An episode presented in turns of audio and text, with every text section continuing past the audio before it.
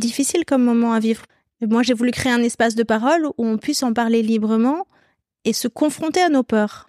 Que les peurs existent dans, dans la société et dans l'entreprise et qu'une femme ne souhaite pas qu'on la réduise à son statut hormonal, on va dire, ça se comprend parfaitement.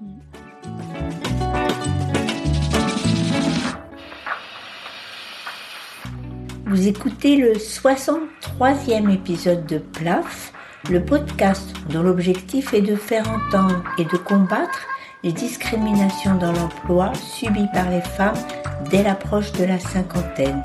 PLAF, c'est l'acronyme de Place aux femmes fortes. Je m'appelle Claire Fleury, je suis retraitée, passionnée par les mutations du monde du travail, mobilisée contre les inégalités femmes-hommes, en campagne pour contribuer à déconstruire les stéréotypes agistes et sexistes.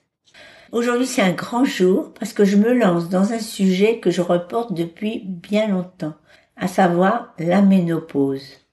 Bon, à vrai dire, ça me serait bien difficile de continuer à reculer dès lors que le thème de mon podcast est les femmes de plus de 50 ans. J'aime affirmer que je n'aime pas qu'on les catalogue parce qu'elles sont toutes différentes. Il ne reste pas moins qu'elles ont des caractéristiques communes. C'est d'abord la tranche d'âge la plus touchée par le cancer du sein. Pascal Guérin-Guillard, dans l'épisode 48, avait partagé avec nous les différentes étapes de son chemin de guérison. C'est leur rôle d'aidante de parents dépendants qu'a décrit Marina El Roubaï dans l'épisode 61. Bon, ces deux caractéristiques sont fréquentes, mais pas systématiques. La ménopause, elle, par contre, les touche sans aucune exception. C'est Aude Ayo qui a vaincu ma résistance. Cela fait une dizaine de mois qu'Aude a lancé son podcast La fin des règles. Elle connaît un succès mérité et fulgurant. Et j'aime beaucoup qu'elle dise dans son intro qu'elle espère que ses auditrices prendront en l'écoutant un shot de confiance et de bonne énergie. Bonjour Aude, moi je suis assez contente parce qu'aujourd'hui on inverse les rôles, c'est toi qui es l'invité et c'est moi qui pose les questions. Et alors ma première question c'est comment se fait-il qu'une femme de 44 ans se soit passionnée pour ce sujet-là? Euh, C'est venu du fait que hum, ma mère a eu des problèmes de santé elle a eu euh, de l'ostéoporose à partir de 75-76 ans. Elle a commencé à se casser des vertèbres. Sur plusieurs années, elle en a cassé trois dans son dos, dans des gestes du quotidien. Une fois, elle a marché un peu longtemps dans la rue avec un sac. Une fois, elle a rangé la maison. Et une fois, elle est sortie marcher. Trois fois, ça a déclenché une douleur atroce. Et la première fois, elle a mis des mois avant de se faire soigner comme il le fallait. Après, elle a compris. Donc, elle se fait une opération du dos. Donc, c'est très long, très lourd. Et aujourd'hui, elle est voûtée. Elle tient, elle tient plus son dos comme, comme il faut. Et c'est vraiment l'ostéoporose qui a, qui a fait ça. Et je sais qu'elle avait pris le traitement hormonal au moment de la ménopause. Et donc, je suis allée voir ma gynéco euh, vers 41, 42 ans. Ça y est, j'avais eu mes trois enfants. C'était plus le sujet avec elle. Je dis, bon, la ménopause, qu'est-ce qui va se passer? Le traitement hormonal a l'air d'être très décrié. Est-ce que je dois le prendre, pas le prendre? Voilà mes antécédents. Et la gynéco m'a juste répondu, ah, mais vous avez bien le temps. C'était pas vraiment une réponse. Et puis, du coup, le, le sujet est resté dans un coin de ma tête. Et j'ai découvert un peu par hasard que finalement, la question du traitement hormonal, chaque gynéco avait euh, son, son opinion dessus et qu'il y a un gynéco en particulier qui m'a dit ah non mais moi je pense que c'est un traitement qu'il faut prendre à vie pour les femmes en fonction évidemment à réévaluer en fonction des du bénéfice risque individuel. On va pas faire n'importe quoi. Mais dans la mesure du possible il n'y a pas de raison de l'arrêter notamment parce que c'est un, une excellente prévention contre l'ostéoporose qui, qui touche 30% des femmes. Et aujourd'hui, cette hormone, elle est donnée à 6% des femmes. Donc on comprend bien qu'il y a un gap et qu'il y a des femmes qui vont subir une baisse de la qualité de vie vers 75-80 ans parce qu'elles n'auront pas pris de traitement hormonal et qu'elles sont sujettes à l'ostéoporose mais qu'elles ne le savent pas encore. Ça, c'est une partie de la réponse. Donc ça, ça, c'était la partie médicale. Mais là où vraiment je me suis intéressée au sujet, c'est quand j'ai découvert des statistiques qui venaient d'Angleterre, parce que là-bas ils sont très avancés sur le sujet, qui concernaient l'entreprise, qui concernaient la carrière des femmes. Et là, j'ai découvert qu'il y avait des femmes qui renonçaient à une promotion à cause des symptômes qu'elles savaient pas gérer, qui quittaient leur job, qui partaient en congé euh, long terme et on savait pas quand elles revenaient. Donc, qui mettaient fin à leur carrière au moment où elles sont au max. Et moi, je me dis, OK, ça, pour moi, c'est dans cinq ans et personne me l'a dit, mais qu'est-ce qui se passe? Donc, c'était vraiment le point de départ. Bon, donc tu t'es dit qu'il y avait sûrement un grave défaut d'information des femmes concernées et des divergences dans les traitements hormonaux donnés, et d'ailleurs pas donnés, par les médecins. et donc il y aurait matière à un podcast qui ferait entendre toutes les interrogations de cette période de vie, y compris au travail. Et pour finir sur cette intro, j'aimerais bien savoir comment tu as choisi ce joli titre pour ton podcast, La fin des règles. C'est pour le double sens. C'est pour le sens figuré d'un moment de libération où euh, on, on dit non au conformisme, on arrête de faire dans la vie ce qu'on pense que les autres attendent de nous et on commence à vivre pour soi. Ça, c'est plus un moment de maturité finalement. Ça concerne les hommes comme les femmes et c'est quelque chose qu'on construit tout au long de notre vie. Mais, mais c'est un moment qui est très fort au moment où la procréation s'arrête et on se remet vraiment en question mmh. en tant que femme dans sa féminité. Donc la fin des règles physiques euh, entraîne, à mon avis, une réflexion sur euh, qu'est-ce que je veux moi, comment je me positionne dans la vie? Je reviens un petit peu sur ce que tu viens de dire. La ménopause marque la fin de la procréation et de mon point de vue, il se trouve qu'en plus, c'est aussi souvent l'âge où les enfants commencent à quitter le foyer familial, ce qui ne se fait pas sans remise en question des priorités de son emploi du temps. Dans ton podcast, l'éventail des questions que tu abordes avec tes invités autour de la ménopause est presque sans limite. Leurs symptômes, leurs souffrances, leur vie intime et sexuelle, le rapport au vieillissement de leur corps, comment elles se sont adaptées, ce qu'elles espèrent. Aujourd'hui, par contre, comme moi j'ai circonscrit mon podcast au sujet de l'emploi, on va essayer de se limiter à l'incidence de la ménopause sur la vie professionnelle. Est-ce que tu peux, pour commencer, nous parler des symptômes de la ménopause qui impactent tout spécialement la vie au boulot? Les symptômes qu'on rencontre le plus souvent au travail, ce auquel on pense en premier lieu, c'est celui des bouffées de chaleur. Maintenant, c'est pas forcément celui qui est le plus impactant pour les femmes. Je pense que ce qui est le plus difficile pour les femmes, c'est les insomnies, le fait que quand elles se réveillent le matin, elles sont épuisées et l'idée d'enchaîner sur une journée de travail alors qu'elles n'ont pas assez dormi est très très difficile pour elles et qu'elles prennent sur elles à ce moment-là. Les insomnies sont souvent liées aux suées nocturnes et des suées nocturnes qui les réveillent. Il peut aussi y avoir de la fatigue, de l'anxiété, des changements d'humeur qui gêneront les relations dans l'environnement professionnel. Tous ces troubles ne sont pas du tout anecdotiques puisque l'INSERM évalue à 20 à 25% les femmes qui connaissent des troubles sévères. Est-ce qu'il y a encore autre chose à laquelle tu penses? Et je pense qu'il y a un autre symptôme qui est très difficile, c'est celui du brouillard cérébral c'est cette perte de, de connexion euh, à ces mots pour rien à un moment dans la journée comme ça où tout d'un coup on, on sait plus ce qu'on voulait dire, on, on, sait plus ce que l'autre a dit, on est hyper gêné, on n'ose pas lui faire répéter, on a peur de passer pour une conne. Et j'ai déjà entendu des témoignages de femmes, j'en citais un par exemple, elle est professeure euh, à l'université. Parmi ses activités professionnelles, elle donne des cours à l'université. Et face à ses étudiants, elle s'est déjà trouvée dans cette situation et elle était morte de honte. Elle leur a dit, elle leur a dit, écoutez, là, je trouve plus mes mots, excusez-moi, ça va revenir, vous inquiétez pas, ça va revenir. Mais on peut imaginer que c'est pas des situations faciles à vivre pour les femmes. Bon, moi, j'avais jamais entendu parler avant toi du brouillard cérébral. Mais c'est important que tu en parles et que ce brouillard soit identifié comme un des symptômes de la ménopause et pas interprété par celles qui vivent comme une perte de capacité cognitive qui serait définitive. Et qu'en est-il pour les femmes qui exercent des métiers où elles sont debout toute la journée? Par exemple les vendeuses ou les enseignantes de maternelle. On a tendance à souvent parler des cadres et des, de la situation des cadres, mais euh, c'est pas du tout la majorité. Euh, et il y a beaucoup de femmes qui vivent des difficultés au moment de la ménopause parce qu'elles ont besoin d'aller aux toilettes plus souvent, parce qu'elles sont chaudes tout le temps et qu'elles portent un uniforme et que l'uniforme n'est pas adapté, parce qu'elles ont euh, une, absence de maîtrise de leur, de leur emploi du temps, qu'elles peuvent avoir des règles irrégulières, puisqu'on a souvent des règles hémorragiques ou pas du tout, qui surviennent à des moments où on s'y attend pas, et donc c'est difficile de les gérer à ce moment-là. Donc effectivement, il y a beaucoup de symptômes qui rendent la vie euh, des femmes plus compliquées et qui ne se voient pas forcément et qui nécessitent une prise en charge particulière. Mhm. Je pensais aussi aux femmes de ménage, aux aides-soignantes, aux auxiliaires de vie auprès de personnes âgées, dont l'ostéoporose peut être aggravée par les travaux difficiles et les charges lourdes qu'elles ont apportées.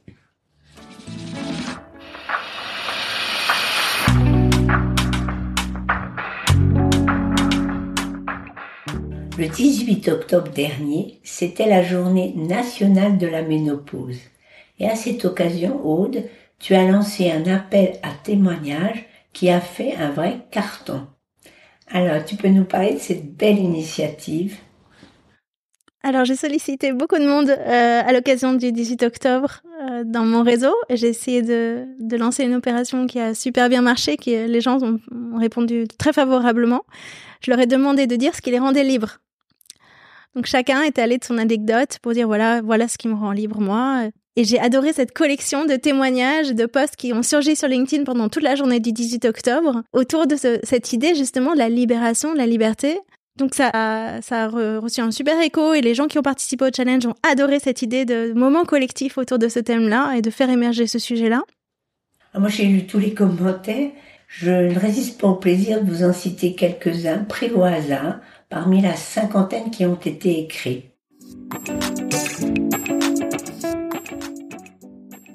La fin des règles pour moi, c'est une belle occasion d'inventer les miennes. C'est pour moi le début d'une prise de conscience des injonctions qui pèsent sur les femmes, leur corps, leur façon d'apparaître au monde. Accepter la perte de la faculté de procréer, c'est aussi ouvrir la porte à une nouvelle compréhension de la féminité, de la force et de la créativité qui nous habitent. Ça, c'était des témoignages vraiment encourageants, mais tu as aussi écrit que tu n'avais pas mesuré qu'autant de personnes seraient gênées de publier en lien avec cette thématique. Qu'est-ce que tu as ressenti comme réticence? Tout le monde ne peut pas répondre à la question qu'est-ce que c'est pour moi la fin des règles, c'est un peu compliqué. Euh, même si, même au figuré, c'est difficile parce que les gens arrivent pas à détacher le sens figuré du sens propre et de la ménopause. Mhm. Mais tout le monde n'a pas joué le jeu et c'est normal parce que sur LinkedIn, c'est un outil professionnel. Il y a toujours des gens qui ont une ligne éditoriale qui est arrêtée, qui fait partie de leur stratégie, ils sont pas capables de rentrer dans autre chose. Mais il y a aussi des personnes qui n'ont pas accepté de répondre au, challenge. Et moi, ça m'a étonnée parce que ça me semblait être des personnes qui étaient déjà très proches de la cause, qui me soutenaient énormément. Bon, c'est le moment d'avouer les difficultés que j'avais avec la ménopause. Euh, pour tout dire, j'ai peur qu'en en parlant, on renforce tous les stéréotypes qu'il y a à l'égard des femmes de 50 ans. Tu vois, Sophie Dancourt, euh, que tu connais, qui anime le blog J'ai piscine avec Simone, elle raconte qu'après avoir fait une conférence sur la ménopause, beaucoup de femmes sont venues lui dire faut pas trop en parler parce que c'est trop stigmatisant. Et donc, je voulais savoir, toi, Aude, ce que tu penses du risque pour des femmes qui traversent leur ménopause d'être cataloguées comme des femmes qui n'ont plus aucun avenir dans un univers professionnel qui a déjà trop tendance à les laisser sur le bord de la route. Mais je comprends tout à fait que, à titre individuel, les femmes puissent se sentir blessées qu'on l'aborde et beaucoup de femmes qui sont venues euh, témoigner dans mon podcast en ont parlé. Les femmes qui, qui considèrent qu'on les stigmatise en faisant émerger le sujet de la ménopause, euh, on peut pas leur donner tort à titre individuel. Chacune individuellement, elle a son ressenti et elles ont raison pour elles-mêmes. Je me suis pas posé cette question-là en fait quand j'ai lancé ce podcast. Moi, mhm. j'étais sur un sujet plutôt collectif. Je me disais ce sujet n'existe pas, il y a un tabou. Et de même manière qu'on a réussi à faire exploser le sujet des règles, et notamment en entreprise avec le congé menstruel, il n'y a pas de raison qu'on puisse pas faire exploser le tabou de la ménopause et de la fin des règles elles ont d'autant moins envie d'en parler qu'elles craignent que ça ne fasse que renforcer. C'est ça que je veux dire. C'est pas tout à fait le même problème que de parler des règles quand t'as 40 ans. Quand t'as 53 et puis qu'on commence à te regarder et te dire, bah non, la promotion, ça va pas être pour toi. En fait, t'as pas du tout envie de renforcer en disant, bah en plus, euh, en plus, voilà quels sont mes symptômes. C'est vrai, il y a des femmes qui disent même pas à leurs compagnons qu'elles traversent la ménopause. Donc on imagine à quel point ça leur fait mal de se découvrir mmh. ménopausée, c'est difficile comme moment à vivre. Parce qu'il y a un tel euh, effet d'invisibilisation sur les femmes, un tel discours social autour de euh, les femmes sont utiles lorsqu'elles procréent et qu'elles font des enfants. Après ça, elles n'ont plus d'utilité en tant que femmes dans la société. C'est tellement ancré en nous ce discours qu'on le veuille ou non, à travers euh, à travers la fiction, à travers toute notre histoire collective, on n'y peut rien. On, est fait de ça et le discours est fait de ça. Donc pour arriver à s'en sortir et s'assumer en tant que femme ménopausée dans la sphère publique, c'est enfin, je comprends que ce soit se tirer une, balle dans le pied et que les femmes ne veulent pas aller, dans cette direction. On peut pas leur en vouloir, c'est normal. Mmh. C'est une protection. Mmh. Absolument.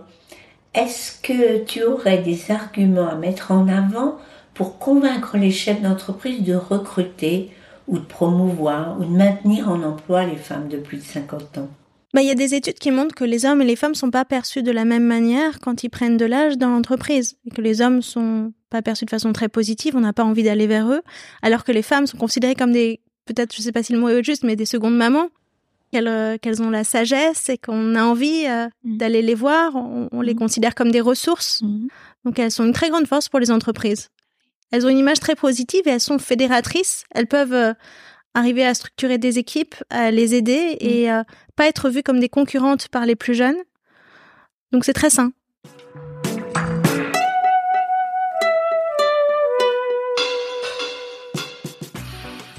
dans l'intro, tu nous as dit que dans les raisons que tu avais eues de faire ton podcast, il y avait les études réalisées en Angleterre qui sont très en pointe sur le sujet.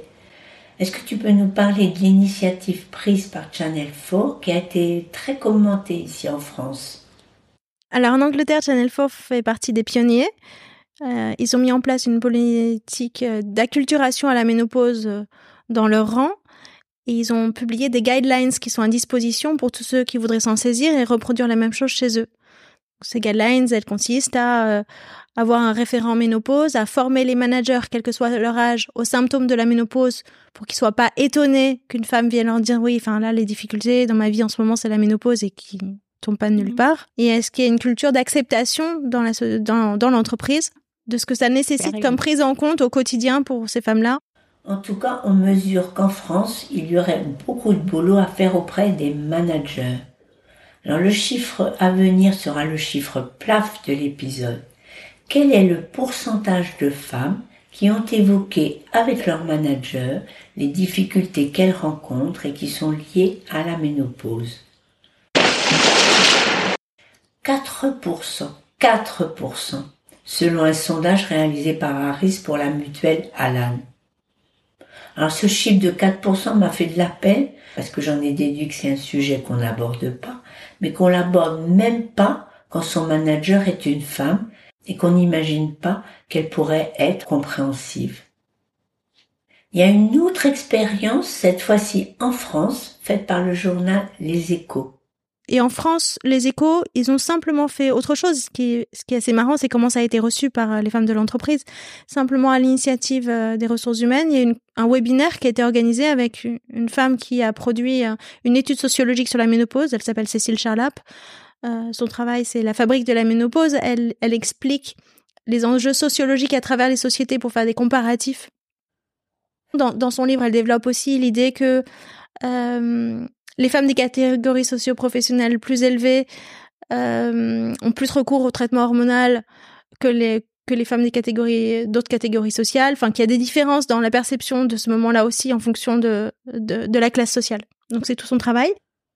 Il voulait aborder ce sujet-là dans l'entreprise. Il s'est dit, je vais le prendre par un sujet sociologique, personne va m'en vouloir, c'est facile, c'est neutre, c'est scientifique. Et en fait, beaucoup de femmes ont été gênées de ce qui se passait. Elles ont, elles ont, elles ont mal vécu en fait. Elles ont dit mais pourquoi on parle de ça? Enfin, elles se sont senties visées en fait. C'est, on en revient au sujet de la stigmatisation qui touche tellement de femmes et qu'on comprend parfaitement. Qu'est-ce que tu dirais pour conclure?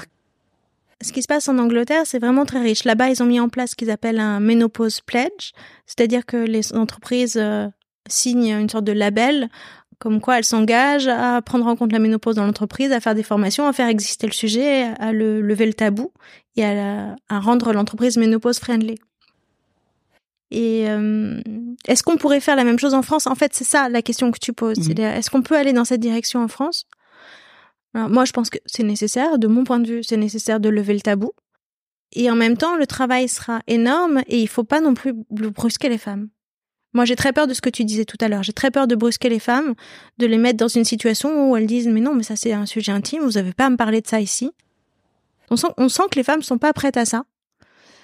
Donc il y aurait, à mon avis, quelque chose de plus soft à trouver, euh, euh, plus doux, euh, pour aborder le sujet sans que les femmes se sentent visées. Mais la question de la formation des managers aux symptômes, je pense que ça, oui, c'est utile. Mhm. Euh, la possibilité d'avoir un référent ménopause, c'est-à-dire une personne identifiée dans la société qui sait parler de ces sujets-là et à qui on peut venir parler à n'importe quel moment, ça c'est utile. Et puis après, la question des uniformes, enfin du, du bien-être quotidien, oui, il faut l'adresser. Très bien.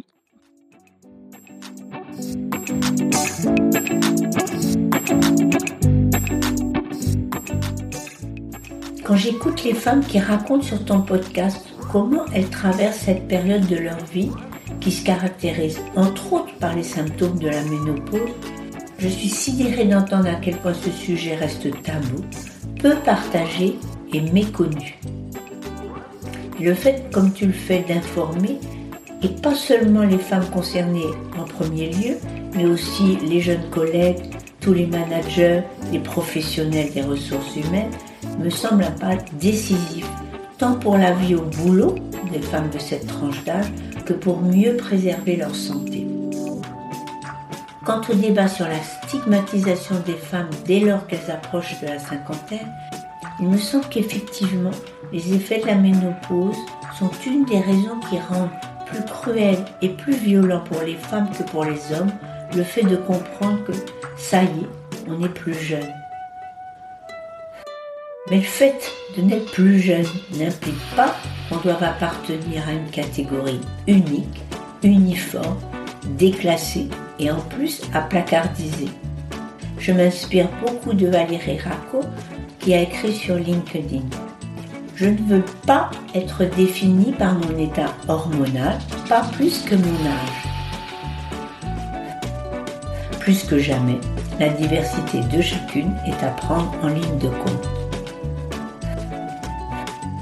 Je publie deux épisodes par mois, chaque 8 et 22.